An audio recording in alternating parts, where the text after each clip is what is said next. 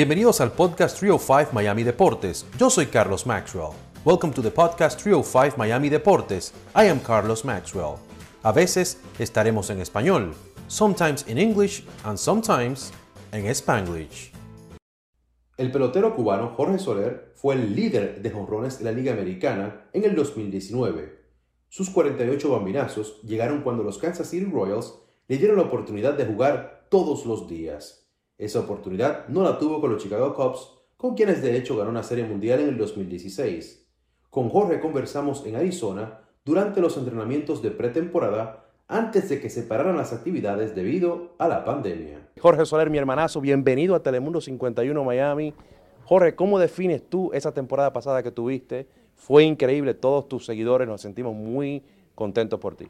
Bueno, primeramente, gracias a todos los seguidores míos eh, gracias a Dios se le dio lo que ellos querían ver, el Soler que siempre han querido ver. El año pasado se trabajó fuerte y gracias a Dios salieron buenos resultados. Y 48 jorrones ahí también para la calle. Cuéntame un poquito, ¿qué fue lo que tú adaptaste en tu, en tu, en tu juego? Si usaste la analítica, si viste video, que para que, tuviste, para que tuvieras ese año explosivo.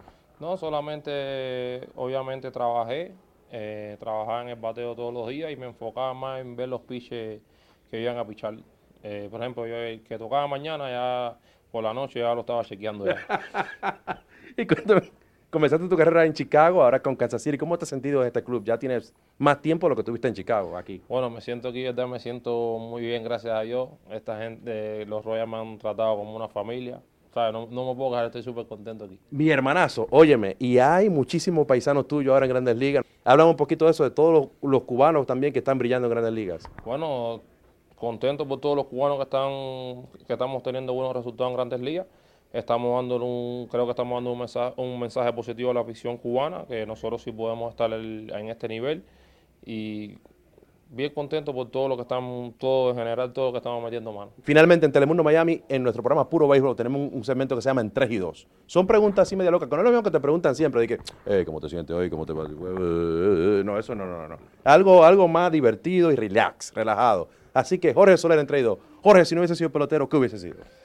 Eh, los caballos, caballiteros. Caballeteros. Sí, montando caballos. montando caballos, o sea, un pro, un pro en eso. Un junkie, ¿no? Porque, ¿cómo se llama? El, el que, el que monta. Sí, el que va arriba, no, porque estoy muy grande, pero me gustaba jugar con, andar con caballos. Claro que sí. ¿Qué música escuchas tú? ¿Qué tienes ahí en tu, en tu, en tus aparatos de música? Todo tipo de música, pero me identifico con el Micha.